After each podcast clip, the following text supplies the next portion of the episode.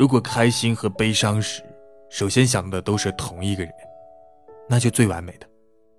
如果开心和悲伤时，首先想到的不是同一个人，你应该选择想和他共度悲伤的那个。